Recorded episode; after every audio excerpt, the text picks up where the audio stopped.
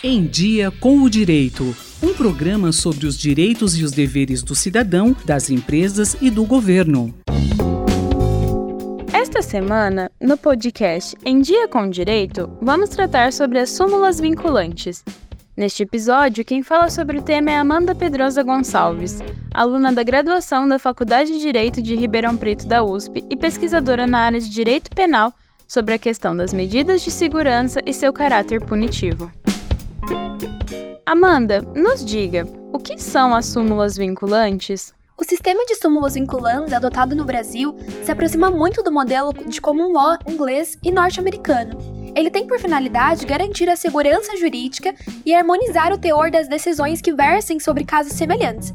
Além disso, as súmulas também visam garantir a razoável duração do processo. Né? Esse sistema ele teve início com a Emenda Constitucional 45 de 2004, a chamada Reforma do Judiciário, no qual a celeridade do processo passou a ser um dos princípios é, descritos pelo artigo 5 da Constituição Federal. Nessa mesma reforma, o Brasil ele incorporou as súmulas no artigo 103A, onde diz que o Supremo Tribunal Federal poderá, de ofício ou por provocação, mediante decisão de dois terços dos membros, e abrindo um parênteses aqui para dizer que, né, que não é qualquer decisão que vira súmula vinculante, né? Mas sim precisa ter é, essa adesão de dois terços dos ministros, que no caso do STF seriam oito dos onze ministros. E continuando o texto, após reiteradas decisões sobre matéria constitucional, aprova a súmula que, a partir de sua publicação na imprensa oficial, terá efeito vinculante em relação aos demais órgãos do Poder Judiciário. E aqui a gente abre outro parênteses, né, para colocar que esse efeito vinculante quer dizer que é obrigatória a aplicação das súmulas vinculantes por parte de todos os, os demais órgãos do Poder Judiciário, quando estes tratarem de circunstâncias em que aquele entendimento né, ele for aplicável. E quais são os efeitos das súmulas vinculantes? Os efeitos das súmulas vinculantes eles são observados na prática, né, quando os juízes e os tribunais são obrigados a observar esses entendimentos pacificados no caso concreto. E na hipótese de uma decisão não considerar essas súmulas, a sentença será considerada nula. Certo.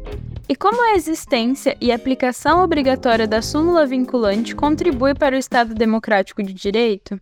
Entre críticas e elogios à adoção desse sistema de precedentes no Brasil, eu acho que cabe mencionar a posição daqueles que acreditam que esse sistema fere a separação institucional dos poderes, porque garante ao judiciário a prerrogativa de legislar, no sentido de que ele pode pacificar um entendimento que seja contrário a um dispositivo. Na súmula vinculante número 25, por exemplo, o entendimento do STF foi de considerar ilícita a prisão civil do depositário infiel, o que contraria expressamente o que está previsto no artigo 5 inciso 67 da Constituição de 88.